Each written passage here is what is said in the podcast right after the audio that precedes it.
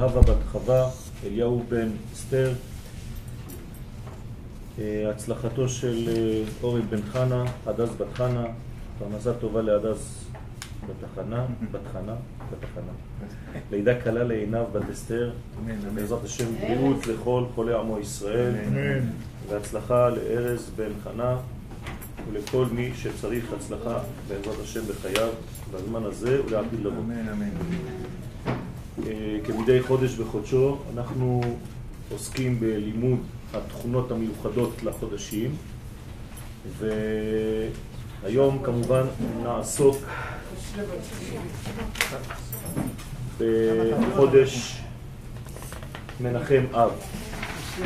שבוע טוב. שבוע טוב נורא. ברוכים הבאים לכולם. נתחיל בהודעה, בהודיה לבעל אכסניה, אבי מרציאנו, המשפחה שנותנים לנו אפשרות כן, ללמוד כאן. רגילים אנו לכנות את חודש אב בתוספת המילה מנחם, כלומר מנחם אב. מה זה אומר? לפי זה עולה מדברי חכמי הסוד כי עניינו של החודש הוא לנחם את האלפא בטא. מה זה מנחם אב? הוא לא רק בא לנחם את חודש אב, אלא הוא בא לנחם את האלף בית. מה זאת אומרת? לנחם אותיות. מה זה לנחם אותיות? בשבילם מה צריך לנחם אותיות? כלומר את קו בית אותיות לשון הקודש, בהן נברא העולם. כמו שאנחנו אומרים, ברוך שאמר והיה העולם, הקדוש ברוך הוא, הבורא יתברך שמו, השתמש באותיות כדי לברוא מציאות.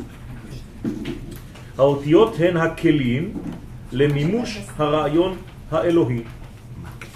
אתה מרבבות קודש. אתה בא. כלומר, האותיות באות כדי להזרים דרכן את המציאות הפנימית. לכן, איך נקרא עולם הבא בארמית? עלמא דעתה, כלומר עולם האותיות, לא עולם שיבוא אחרי המוות, זה עולם שקיים, זאת ההא הראשונה של שם הוויה, היא קיימת בהווה, העולם, המציאות הזאת קיימת בהווה, ולכן דרך המדרגה הפנימית הזאת, הנשמתית הזאת של העולם, האותיות מזרימות, לכן קוראים להם אתא, מלשון הבאה, וההבאה הזאת אתא מרבבות קודש, כלומר אנחנו מביאים מהקודש העליון את השפע. השפע משתמש בטרמפ באותיות. האותיות הן כלים.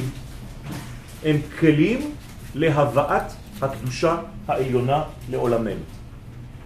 הן מזרימות דרכן את הרצון, ולכן כשהשימוש בהן, באותן אותיות, נעשה לרע, כי ש... כדי שהדבר, כפי שהדבר מתרחש בכל סוגי החטאים, אז האותיות המרכיבות את תיאור החטא, למשל, חז ושלום, כשמישהו רוצה לחטוא, התורה כותבת משפט.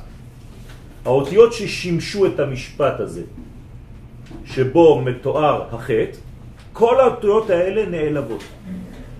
כלומר, כל האותיות באות אצל הקדוש ברוך הוא ואומרות לו, למה השתמשת בי?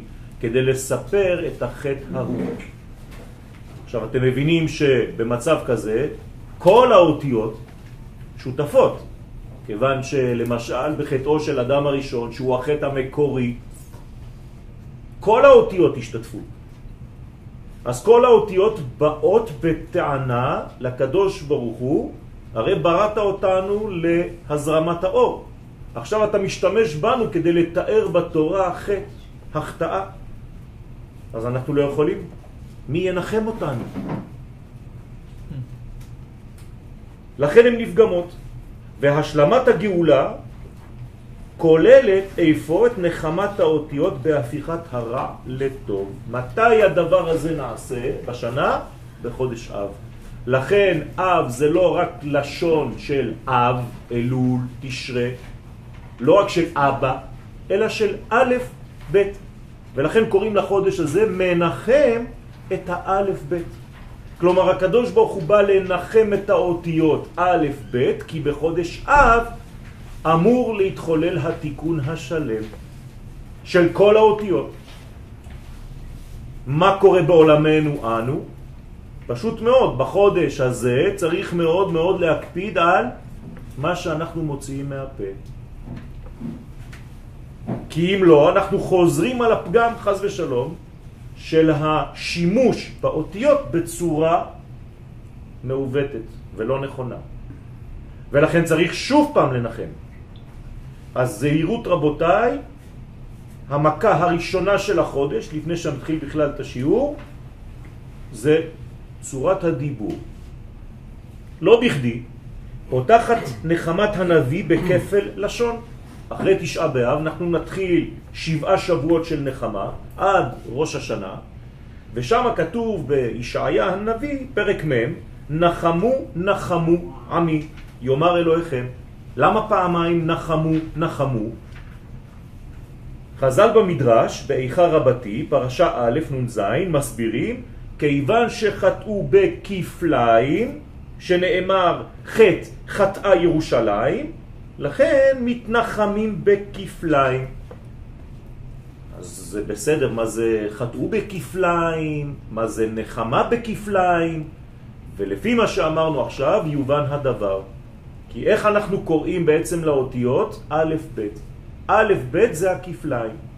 ולכן חטאו בכפליים, חטא חטאה ירושלים, ירושלים זו כנסת ישראל, זה אנחנו, לכן הנחמה חייבת לבוא בכפליים כשאנחנו נתקן את העיוות שגרמנו במו ידינו או בפינו באותן אותיות של האלף בית. ולפי דברנו הנחמה כוללת גם את האותיות א' וב' המיוחסות לחוכמה ולבינה. חכמים אומרים לנו, וכאן אני מוסיף רובד, א' חוכמה מלשון אולפן, לימוד, אלפך חוכמה, ב' בינה, או התחלת הפירוד, עלמא דפירודה. האלף המקורית היא האחדות הכוללת, הבית היא בעצם התחלה של פיזור, של פירוד, ומשם, כן, נפרד לארבעה ראשים. היה לארבעה ראשים. זאת אומרת שיש לנו כאן פגם בגילוי החוכמה והבינה כשאנחנו פוגמים באותיות א' ב'. במילים אחרות, אם אתה לא משתמש כראוי באותיות לשון הקודש ואתה מחלל את האותיות, כמו שראינו היום למשל בנדרים ובשבועות, לא יחל דברו.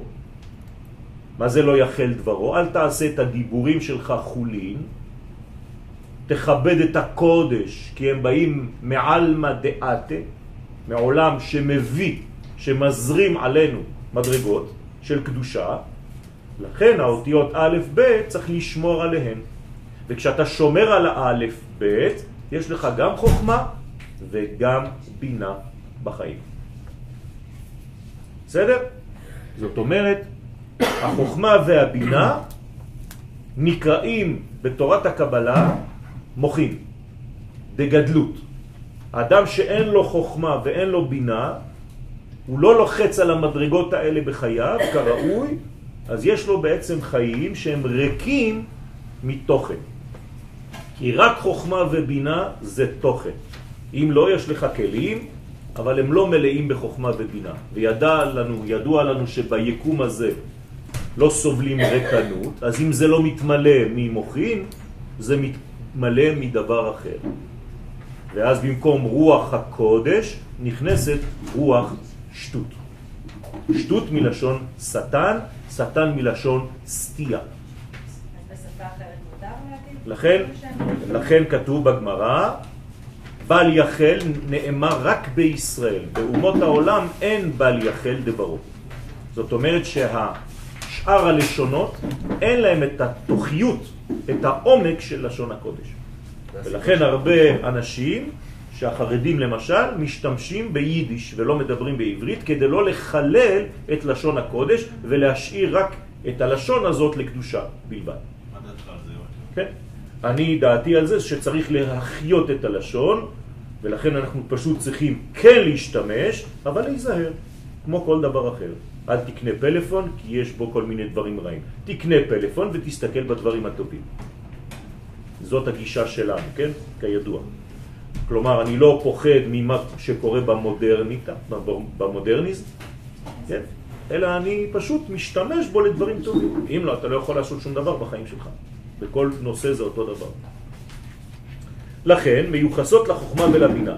המוחים מביאים עמם את בשורת הנחמה לעולם. וזו הנחמה. איך אני יכול לנחם את האלף בית? על ידי הכנסה, הזרמה של מוחים בתוכה. כל הזמן לא לשכוח. היום במדע המודרני, כן, מגלים שיש בראש 32 נקודות, שעל ידי לחיצות בכל הנקודות הללו, כן, אפשר להזרים שפע ואור ופרנסה ושמחה בעולם. אז אנחנו לא צריכים להתחיל ללחוץ על נקודות בראש, אנחנו לוחצים על זה כשאנחנו מניחים תפילים. התפילים שהגבר מניח על הראש נוגע ב-32 נקודות שצריך לגעת בהם כל בוקר. מי שלא מניח תפילין, אז הוא לא לוחץ על הנקודות האלה. מה זה ללחוץ? זה כמו ללחוץ על כפתור. אתה לוחץ על כפתור, היום אתה מדליק את המכונית שלך. אתה לא לוחץ על הכפתור, היא לא תתניע. אותו דבר, אתה רוצה להתניע את הנפש שלך, אתה צריך לגעת ב-32 נקודות. אז מה עם אנשים? בסדר? אנשים הן מחוברות לגברים שלהם. נשים, אישה זה לא מציאות לחוד. גם גבר זה לא מציאות לחוד. השאלה הזאת חוזרת כל הזמן כאילו שזה שתי דמויות, אחד בא ממאדים והשני מעולם אחר. זה לא נכון כל השטויות האלה. האיש והאישה נבראו יחד, זו מציאות אחת. ואם האישה לא מרגישה שהיא חלק מבעלה, אז יש לה בעיה. ואם הגבר לא יודע איך להפעיל, כי הוא צריך לנהל את הדברים, אז יש בעיה בכל הבית. לפי דברי הילקוט, בפנחס, חגי תשרה היו אמורים להתפרס על ארבעת החודשים תמוז, אב, אלול ותשרה. אתם מבינים מה אמרתי עכשיו? כלומר, כל החגים שאנחנו חוגגים, ראש השנה, עשרת ימי תשובה, יום הכיפורים, סוכות, שמיני עצרת, כל זה לא היה אמור להיות בחודש תשרה. כך אומר הילקוט, אלא שהכוונה האלוהית המקורית השתנתה, למה? בעקבות חטא העגל וחטא המרגלים. תראו מה עשו שני החטאים האלה. שזעזעו את מערכת הזמן, המקום והנפש. כלומר, כל העולם הזדעזע בגלל חטא המרגלים, שלא רצו להגיע לארץ ישראל, לא הבינו את הקדושה של הארץ הזאת, וחטא העגל, שלא הבינו את התורה שיורדת לעולמנו, בצורה של לוחות. והחידה, זכר צדיק לברכה, בספר מדבר קדמות, אות ו', סימן ד', מזכיר לנו את הסדר המקורי של החגים, כפי שהיו אמורים להיעשות. ראש השנה היה אמור לחול בחודש תמוז. מתי בחודש תמוז? בשבעה עשר בתמוז, ביום שניתנו הלוחות, זה ספירת הכתר, זה היה אמור להיות ראש השנה, ככה היינו צריכים לחגוג ראש השנה. יום הכיפורים היה אמור להיות בתשעה באב. השבוע זה היום הכיפורים האמיתי. חג הסוכות היה אמור להיות בחודש אלול, ורק חג אחד, המקום שלו זה באמת בתשרה, שמיני עצרת. הרב ממשיך, תקשיבו טוב, הוא מגלה שבאמת כך היו אבותינו הקדושים, אברהם, יצחק ויעקב, מקיימים. מציימים את הימים הטובים, ולא כפי שאנו עושים כיום. שהכל מרוכז בחודש תשרה, לכן אנחנו משתגעים. אין לך זמן לזה ואין לך זמן לזה, מה זה החגים האלה? במקור זה לא היה ככה, רבותיי. עכשיו, מזה יוצא משהו, שגם המחשבה האלוהית, המקורית, שהיא בעצם המטריקס, כשיש זעזוע בעולם הזה, המחשבה האלוהית לא יכולה לזרום. אנחנו סוגרים בפניה את העורקים. ולכן כל מערכת הזמן והנפש, כי זה כבר לא הזמן, הכל משתנה, הכל זז. ואם אנחנו באמת רוצים לחזור למקור, הרי שהמקור הוא שם. אברהם ויצחק ויעקב, שלא הייתה להם עדיין תורה כמו שלנו קיבלנו, התורה שלהם הייתה טבעית. לאברהם אבינו היו שני רבנים כשתי כליות. יועצות ואומרות לו, עכשיו ראש השנה, עכשיו חג הסוכות. הוא ידע בדיוק מתי הזמן הנכון, ולא כפי שאנחנו מציינים היום. באופן זה מתיישבת גם הקושייה של הרמק, רבי משה קורדוברו, שואל שאלה טובה, זצ"ל, ובצדק, מדוע נקבעו ימי הדין של השנה שעברה בשנה החדשה? אני לא מבין, אתה מסיים שנה, אנחנו מתחילים ראש השנה, אחרי זה אתה עושה לי יום הדין? תעשה לי יום הדין בסוף שנה, נכון? אתה לא יכול להתחיל שנה חדשה עם דינים. והיום הראשון שלנו בשנה, איך קוראים לו? יום הדין. אז אני לא מבין.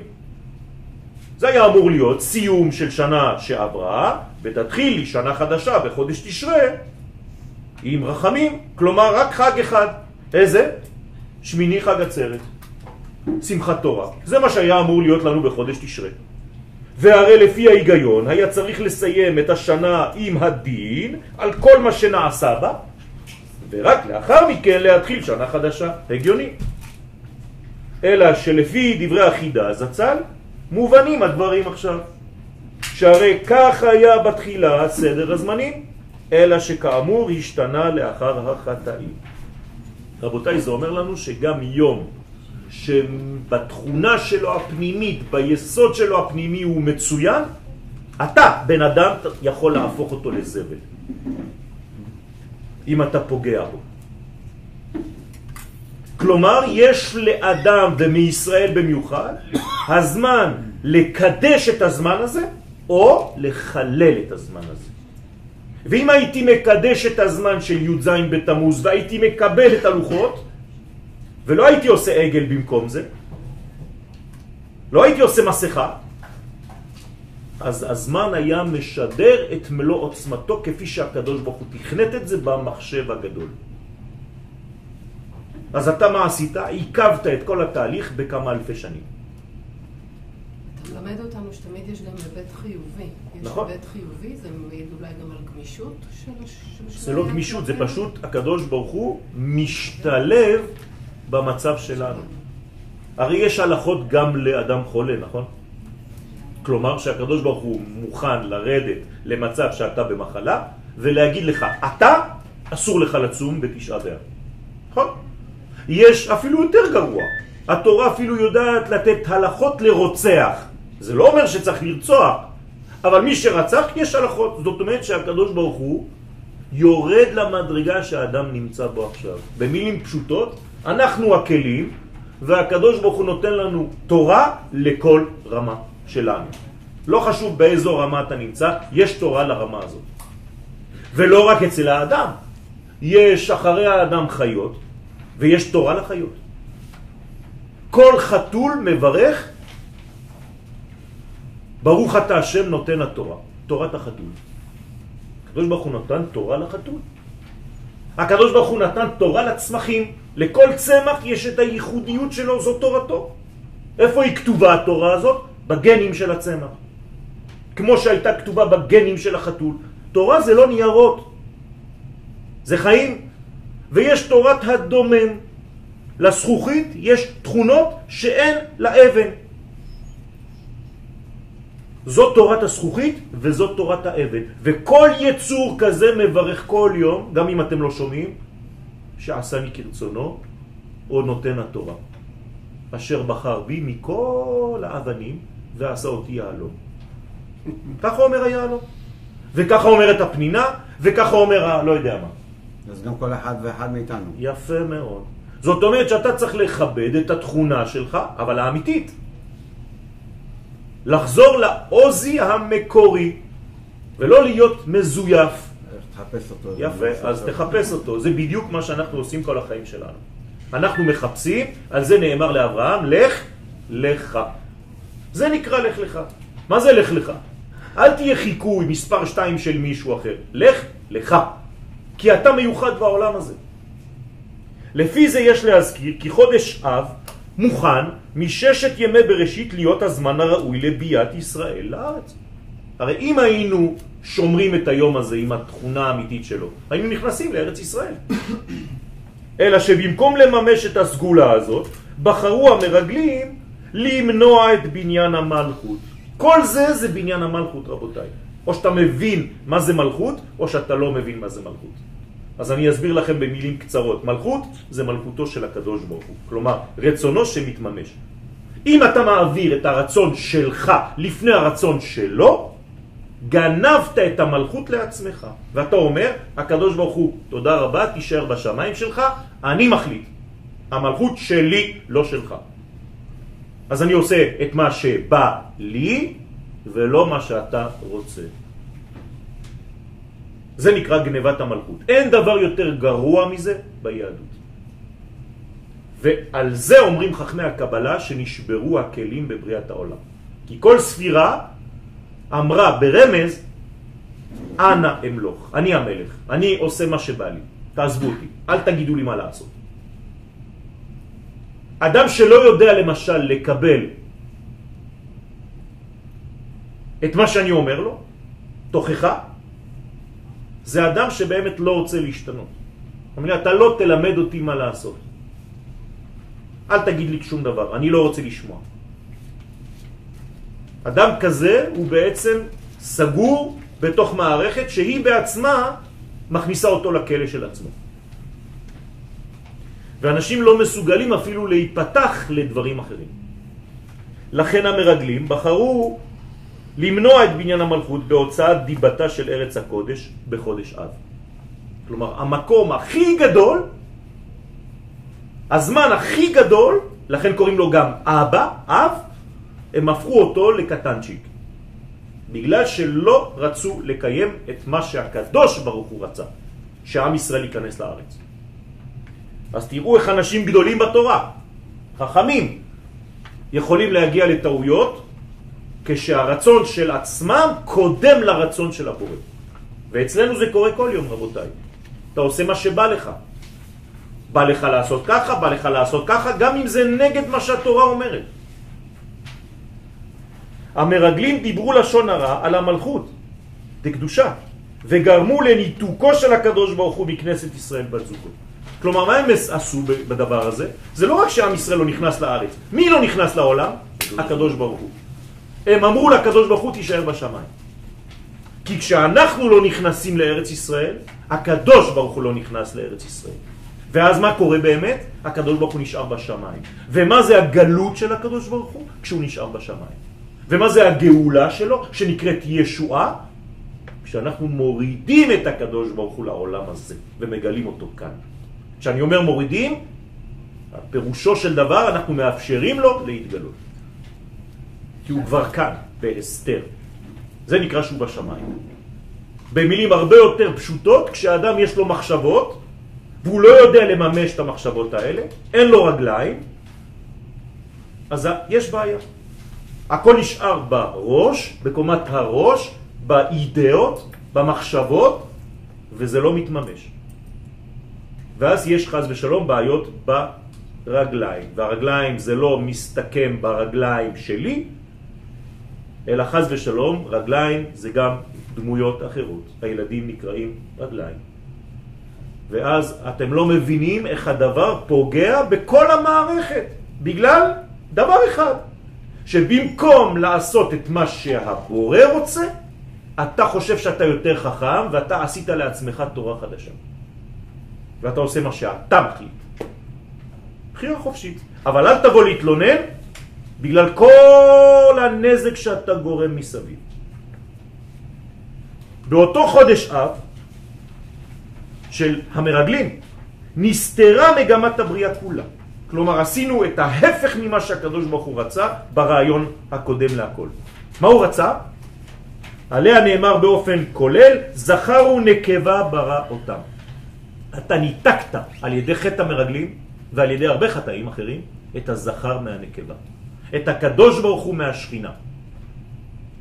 חטא המרגלים הפריד בין הדבקים ועיכב את גילוי מלכות השם בעולם.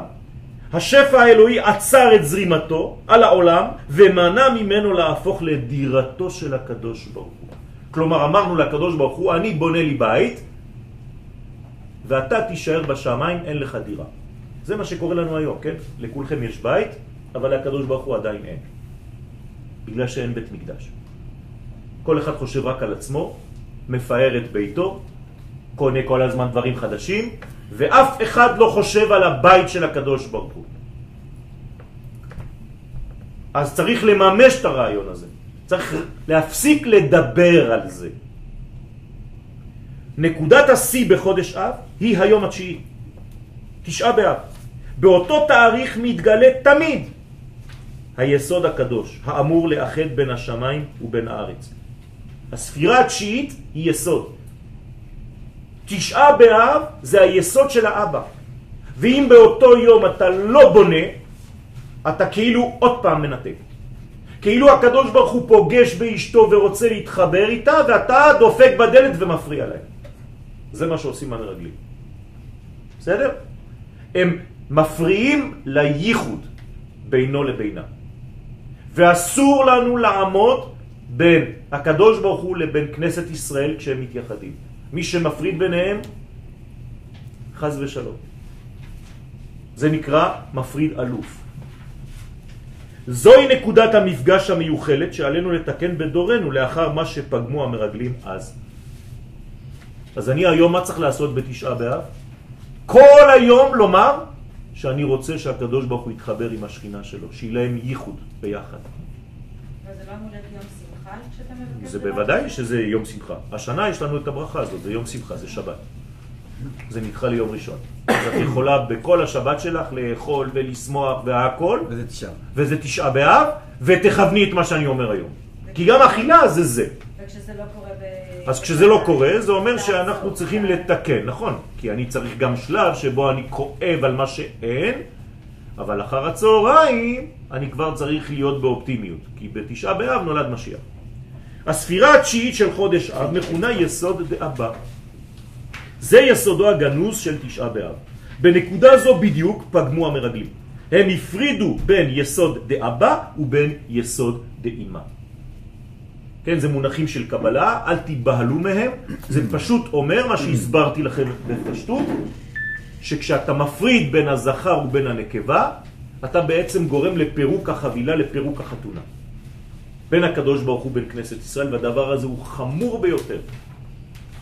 והיום שהיה אמור להיות השמח ביותר בשנה, השאיר את הרושם ההפוך שנבע מאותה מניעה של החזרה האלוהית לציון. השארת את הקדוש ברוך הוא בשמיים, אתה לא רוצה שהוא יחזיר את עצמו, את שכינתו לציון. וכיוון ששורשה, כן, ששורש התורה, גם הוא בנקודת יסוד דאבא.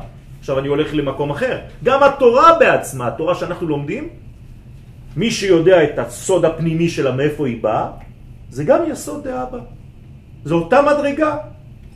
הרי שנעשתה גם סתירה בהופעת התורה ביום הזה. זה כאילו הייתי אמור ביום הזה, בכניסתי לארץ ישראל, לקבל את התורה האמיתית. כלומר, לא רק שלא נכנסתי לארץ ישראל, לא רק שהשארתי את הקדוש ברוך הוא בשמיים, אלא גם התורה שהיא אלוהית נשארה בשמיים. והלכה למעשה, נהגו ישראל לבטא זאת בהיעדר לימוד תורה בתשעה באב. אנחנו לא לומדים תורה בתשעה באב, אסור. כדי להמחיש מה קורה ביום הזה. גם התורה לא מגיעה לעולם. אמרתי לכם, חוץ מאחרי הצהריים, שזה כבר, הדין הופך להיות רפה יותר, ואז אפשר כבר, ונשות ישראל, במיוחד אצל הספרדים, היו כבר שוטפות את הרצפה בתשעה באב אחרי הצהריים, כדי להיות באופטימיות. כי אוי ואבוי, נישאר בנימה הפסימית הזאת. חודש אב הוא העורק הראשי לזרימת האלוהות בחיים. זה הצינור. זה החודש הכי גדול להורדת רצון השם לעולם הזה. כשהצינור הזה נחסם חלילה, נעשה נמק בכלים. והוא סוד חורבן הבית. מה זה חורבן בית המקדש? למה בית המקדש חרב? בגלל שלא הגיע לו דם. זה כאילו עשו לו סגירה, הדם, הזרם האלוהי, החמצן לא הגיע לבית המקדש, בית המקדש לאט לאט לאט לאט לאט לאט נסגר, נסגר, נסגר ומת. שאינו מקבל אות מנת חיותו, והוא חולה ונחרט מן הגוף הכללי. על כל מה שמשתמע מכך. אחרי זה לך תבכה כי אין לך כבר פרנסה, אין לך כבר שמחה, אין לך כבר בריאות, כי אנחנו חושבים שבית המקדש זה בניין. עוד לא הבנו שמדובר באחדות כוללת. אנחנו לא מבינים את זה, אנחנו קטנים בראש. אני נותן שיעורים כבר לא יודע כמה, עשרות, עשרות שנים, ועדיין לא מצליחים לתפוס את זה. בסוף אני חושב שאני מורה גרוע. שהכל זה אחדות אחת. אתה יודע למה אתה חולה? בגלל שאין בית מקדש, אתה לא מבין את זה אפילו. אתה יודע למה אתה כל הזמן בוכה ורץ אחרי הכסף של הפרנסה שלך? בגלל שאתה לא דואג לדבר האמיתי. כי משם זורם השפע. אתה יודע למה אתה לא שמח ואתה כל הזמן ברמה? גם בגלל זה. אתה יודע למה אתה כל הזמן בכעסים? גם בגלל זה. אתם מבינים? במקום לטפל בשורשי הבעיות, אנחנו מסוגלים רק לראות את התוצאות הסופיות. ואז כשיש לך נזילה מהתקרה, במקום לעלות על הגג, אתה שם גבס כמו חמור. העיוות המסוכן המתעורר בחודש אב מכונה בתורת החסידות אנא אמלוך. הנה, זה הפגם. כלומר, האגו. בחודש הזה, אם האגו שלך גדול, אתה תעשה נזקים. כי משם זה נבע, משם זה הגיע. אני המלך. מדובר בהמרת המלכות השייכת לקדוש ברוך הוא לטובת הרצון לקבל לעצמו. כלומר, אני הופך להיות הבוס במקום הבוס האמיתי. זו הפיכת מלכות השם במלכות עצמו. העדפת עץ הדעת של האדם על פני עץ החיים המקורי. תמיד אותו חטא, אותה בעיה. התיקון לקלקול שהוביל לחורבן הבתים, כי שני בתי מקדש נחרבו באותו תאריך, נעשה על ידי חידוש הזרמת האור האלוהי על הגוף הלאומי של ישראל וממנו על העולם כולו. כלומר, מה התיקון שלי בחודש הזה? לא לתפוס מקום.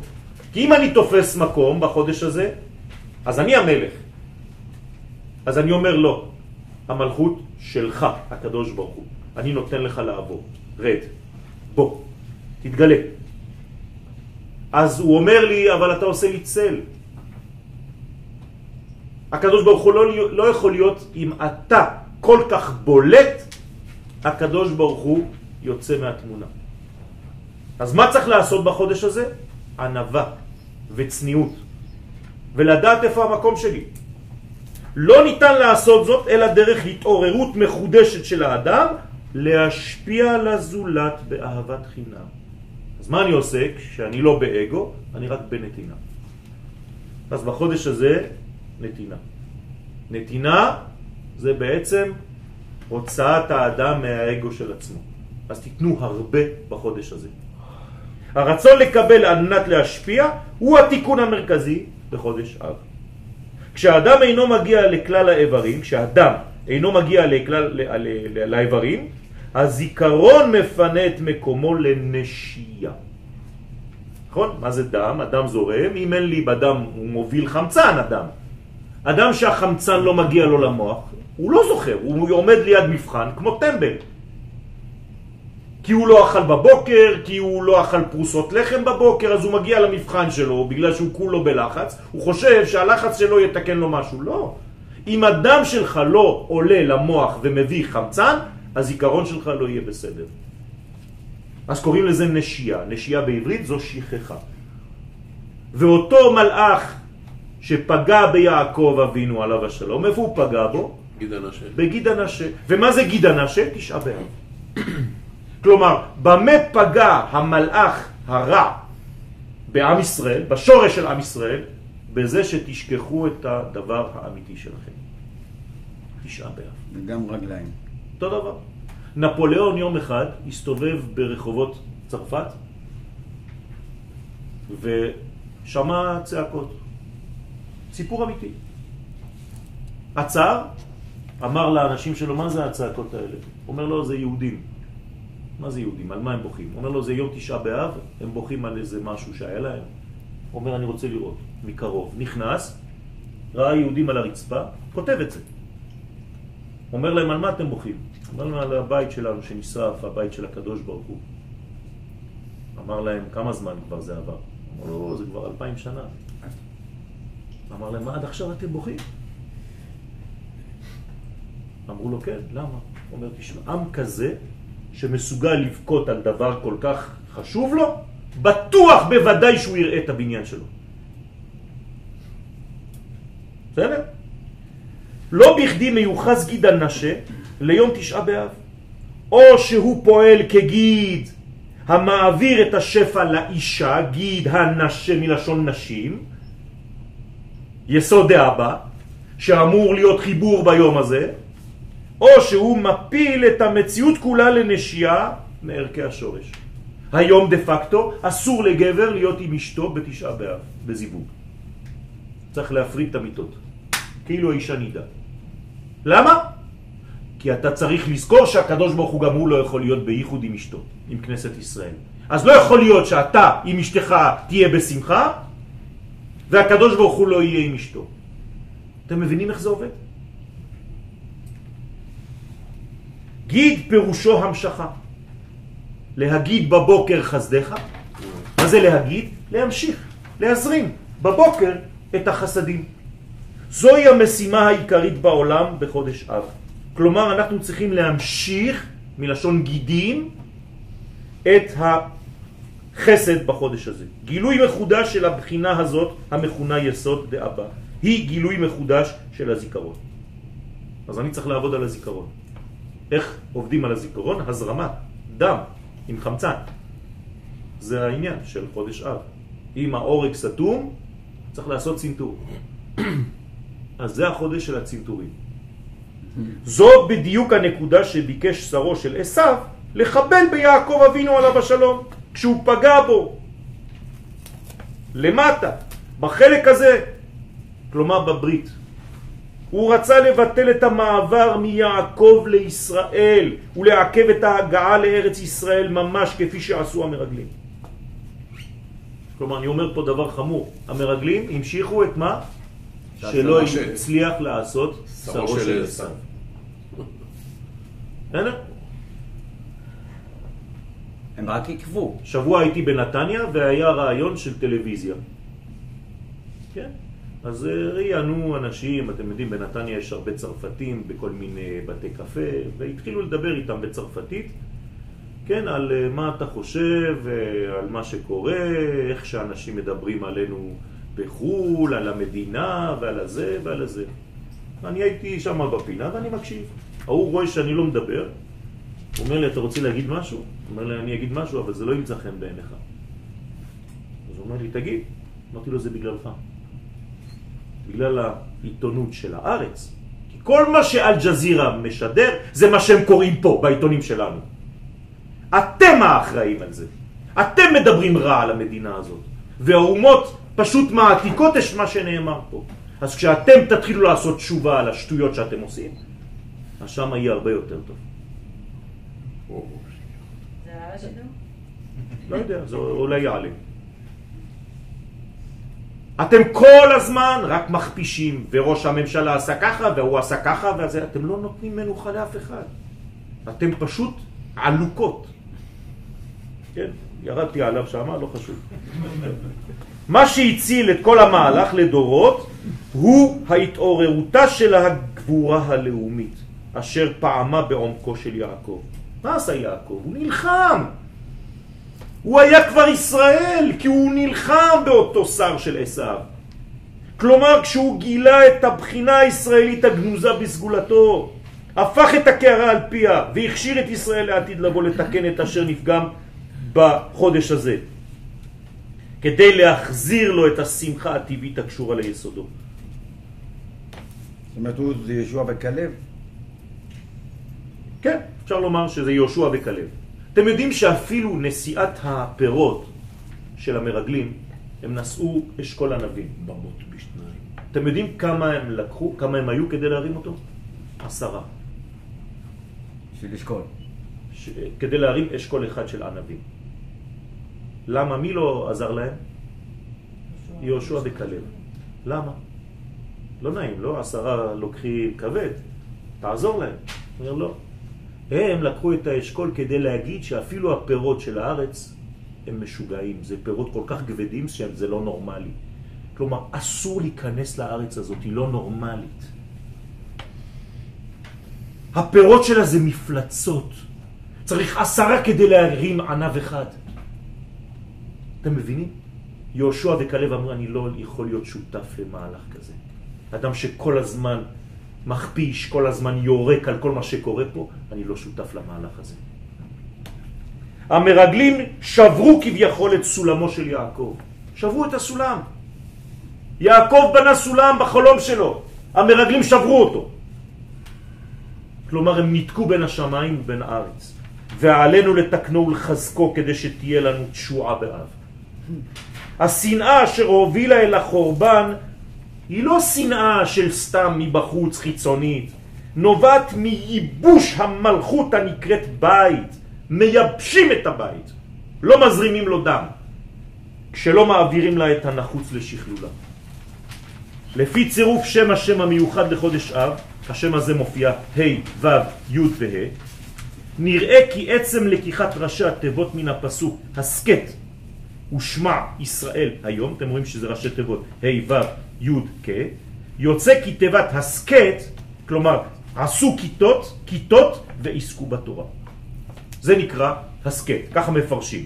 רומזת על הנחיצות לעסוק בימי החודש הזה בתורה שבעל פה, כדי למתק את הדינים המתגברים בעולם. כך אומרת הגמרא בברכות. ובכוונות האריזה נאמר שיש אז לכוון לייחוד שני השמות שאתם רואים כאן, שאני לא רוצה להגיד אותם. אתם רואים ששני השמות האלה, אחד אתם מכירים, השני אתם מכירים, הוא מאחורי המזוזה, נכון? יש לכם שם כזה מאחורי המזוזה? תוציאו מזוזה ותראו שמאחורה יש את השם כף ו' ז' ו'. אבל יש שם שהוא ט' ד' ה' ד'. מה זה השמות האלה? פשוט האותיות שלפני י' כ' ו' כ' והאותיות שאחרי. השמות הללו יוצאים מן האותיות הקודמות לשם י' כ' ו' כ' ומאלו הבאות אחריהן. מה אומר האריזל? לפי האריזל יש לכוון בשמות הנ"ל בשתי הברכות הראשונות של התפילה כדי ששם י' כ' ו' כ' יאיר דרכם בהיעלם. למה צריך לדר... בהיעלם החודש? למה אנחנו לא אומרים י' כ' ו' כ'? אתם מבינים איזה פטנט עשו חכמים פה? הם לקחו את השם שקודם לשם ואת השם שאחרי השם. כאילו יואל, אז מה זה יואל? י' ו' א' ול', אז במקום י' זה כ', במקום ו' זה ז', במקום א' זה ב', במקום ל' זה מ'. הנה, אז כסבם. אתה אומר כסבם, אתה חושב יואל. מה זה?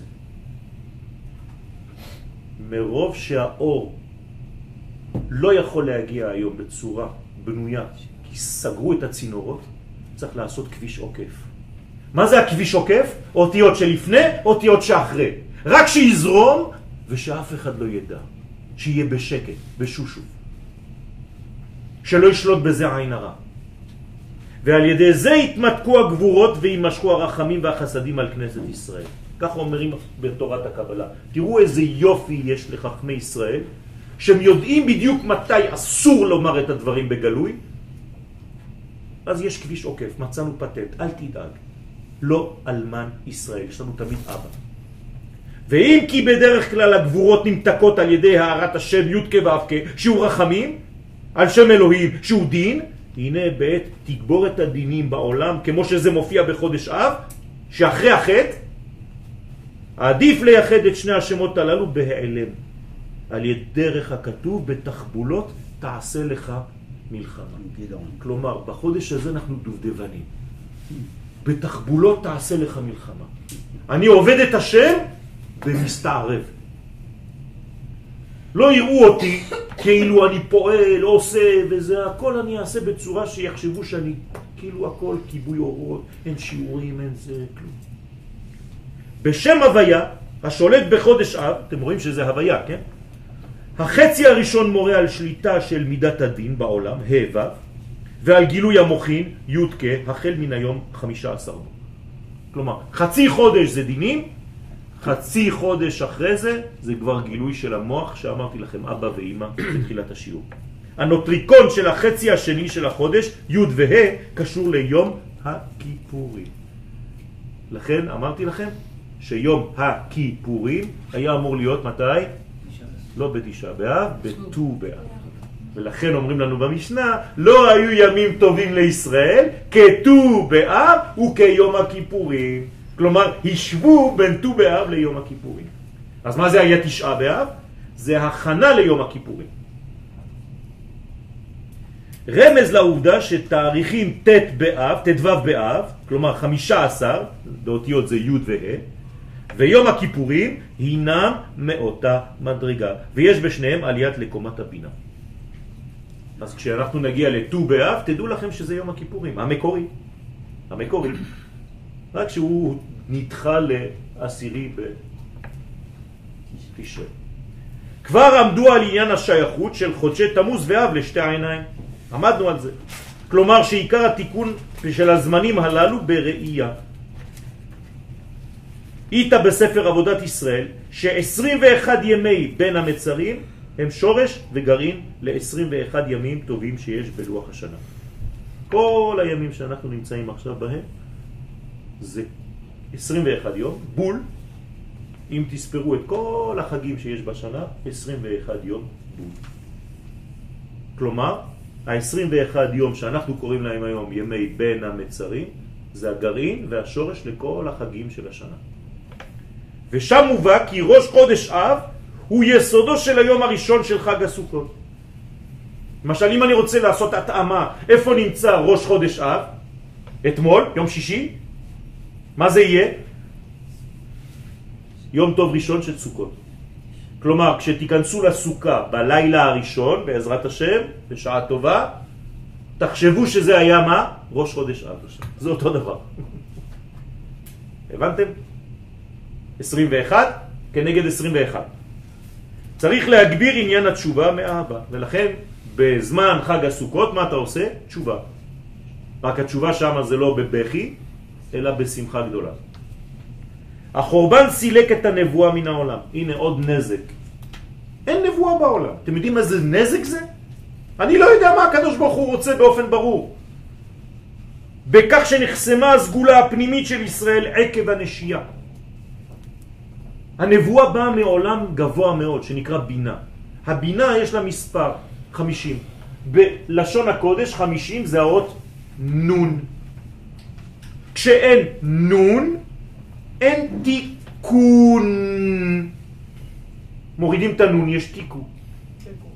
כלומר שחכמים לא יודעים אפילו להגיע למסקנה בהלכה. הם אומרים תשבי יתרץ קושיות ושאלות, אנחנו לא מבינים כלום. למה אין לנו נון? היית מוסיף נון לתיקו, יש תיקון. אתם מבינים מה זה תיקו, כן? בגמרא תיקו, שאנחנו מדברים עליו תיקו היום, זה שאנחנו לא יודעים להחליט, אף אחד לא ניצח, תיקו. למה? מה חסר? נון. כלומר חסר לך מוח. זאת הבעיה שלנו. מאז אין רוח השם שורה בהי עלמא, בצורה בריאה ושלמה, והוא שורש כל הספקות שלנו. לכן אנחנו בספק על כל דבר לא יודעים. הקשר בין הבורא ובין בריאתו נעשה מטושטש.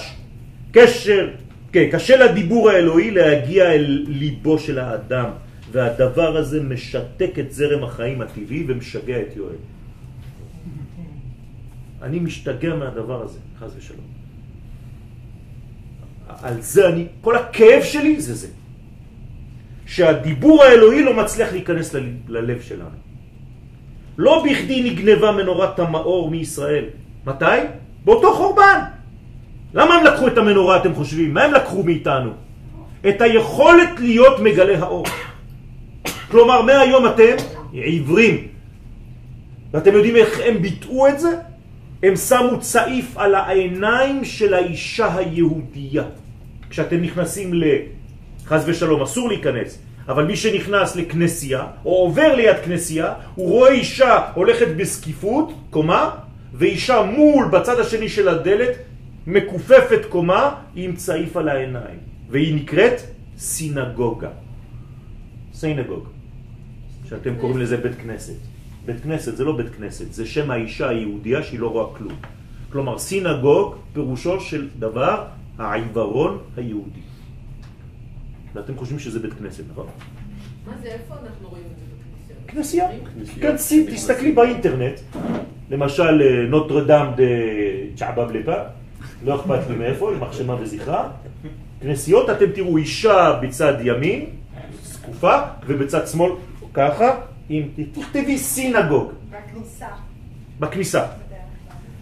רמז לכלי המעיד על השראת השכינה בישראל שעכשיו משמשת באונס את האומות. כלומר, אנסו אותנו, לקחו מאיתנו את הגילוי, את הצינור. ואז במקום אשר הייתה אמורה חוכמת השם להופיע בעולם, התפתחו כל מיני שכליים טבעיים וסובייקטיביים המכונים בספר בראשית נחש. כל אחד בא ועושה את הניחושים שלו. אפילו לוקחים בעלי חיים, טמבלים האלה, כדי לדעת מי ינצח במונדיאל. פעם לוקחים לך איזה עטלף, פעם לוקחים לך איזה, כל, כל ארבע שנים לוקחים לך איזה חיה, תרנגול או משהו, והוא אומר להם, תראו עד איפה העולם נהיה משוגע. והתרנגול אומר להם, כן, שמים לו איזה איפה שהוא מנקה, אה, צרפת תנצח. כמה? שתיים. השני, אפס. הוא מציין אפס? ככה זה, ככה זה, העולם נהיה ככה. לפני ארבע שנים זה היה תמנון, בתוך אקווריום. איזה עולם של דבילים. אנשים לקחו, אלה שמארגנים את המונדיאל, לוקחים חיה, וכיוון שאנשים כולם טמבלים, אז החיה אומרת להם כמה היא תנצח וכמה זה ינצח ומי מי ינצח מהקבוצות. תתחילי להתעניין בכדורגל, זה מאוד משעשע. עד מה? יואל, אפשר לשאול? כן, היום ט"ו באב הוא מה? נחשב, ט"ו באב, כן. נחשב כחג אבא. יש נכון. בוודאי. כתוב במשנה, אמרתי מקודם, שבנות ישראל לא המשכתי את המשנה, שבהם באותם ימים, ט"ו באב ויום הכיפורים, מה היו עושות בנות ישראל? יוצאות כדי לרקוד, כדי לחפש חתן. לכן זה יום האהבה, כאילו ב- בשורש. היום זה רק בשביל ביזנס. לא אכפת להם מה זה יום האהבה, אף אחד לא יודע אפילו את המקור. כשאפשר להמציא חגים, תדעו לכם שזה רק בשביל ביזנס. קושי רב נדרש מחכמי ישראל בכדי להופיע מחדש את שם השם בעולם. זה קשה מאוד רבותיי, אתם לא מבינים עד כמה. והדבר עובר מאז חורבן הבתים דרך פלפולים וקושיות בתלמוד, שקלה וטריה. למה? כי אנחנו כבר לא יודעים. אז זה אומר ככה והוא אומר ככה והחילוני אומר אתם כבר ביניכם לא מסתדרים, מה אתה בא לראות אותי? האור המקורי שהיה ברור לישראל כאור, כאור השמש בגבורתה, דורש היום תיקון בהשלמת מושג התיקו בגילוי המוחין דגדלות במהרה בימינו אמן. אז בעזרת השם אם נצא עם איזה כלי אחד ביד, ענווה, שמירת הלשון בחודש הזה, ממש צריך להיזהר, כי זה, זה בעצם גורם לפירוד, זה שנאת חינם, צריך מאוד מאוד להיזהר. וזה חז ושלום לא ייתכן שאנחנו לומדים את התורה הזאת. אנחנו צריכים להיות כל הזמן במחשבה איפה אני נמצא בתוך הדבר הזה, ואם אני עושה טעות, אז מיד לבקש סליחה. אין בושה מלבקש סליחה. אם עשיתי טעות, אני מבקש סליחה, אין בושה. אתמול, שלשום, איזה רב פגע בי, ממש. והתקשרתי אליו, הוא ביקש ממני סליחה, אני יכול להראות לכם בטלפון, חבל על הזמן. סגור, זהו, נגמר, נסלח. חבר, ידיד נפש, אוהב אותו, הוא אוהב אותי, אין שום דבר. הוא אמר מילה בצורה לא נכונה, שצריך להגיד אותה בצורה אחרת, הוא אמר אותה בצורה לא נכונה. אז העמדתי אותו במקום, בגלל שאני אוהב אותו, ואז הוא ביקש סליחה, מחילה, כפרה, הכל, סלחתי. כן. אמרת לנו בשיעורים קודמים שאין לנו נבואה, אבל כנסת ישראל והאחדות הישראלית היום, היא- יש לה איזה מין כוח מסוים, עוצמה זה, זה מסוימת רוח. הקודש, אבל לא עדיין בצורה של התלבשות. בוודאי. בוודאי. אז זה מה שאנחנו מחכים. אנחנו מצפים להתעוררותו של נביא אחד. כן. מאיפה הוא יבוא? זה לא סתם איזה בן אדם שיקום ככה. זה בגלל שכל הדור הזה עוסק בתורת הסוד, שזה יוליד, אמרתי לכם שהכל אחד, זה יוליד ילדים קטנים בעולם שיהיה להם כבר תכונות כאלה. יכול להיות שאתם מכירים אפילו, ילדים קטנים שכבר מקבלים מסרים בחלומות, בכל מיני. וככל שהילדים ייוולדו עכשיו, יותר ויותר עכשיו, הם יהיו יותר ויותר עם התכונות האלה. כי אנחנו חוזרים לשם. וכל זה זה בא מאיפה? מתורת הסוד. אז יהי רצון שיהיה לנו חודש טוב, שהקדוש ברוך הוא יהפוך לנו את התשעה באב לתשועה באב. יש לנו כבר סימן יפה, שזה כבר בשבת. אז זה כבר דבר טוב, שהצום בעצמו נדחה לעשירי. אבל אנחנו לא רוצים שהוא יידחה, אנחנו רוצים שהוא יהפוך מאבל ליום טוב. אמן כן יהי רצון.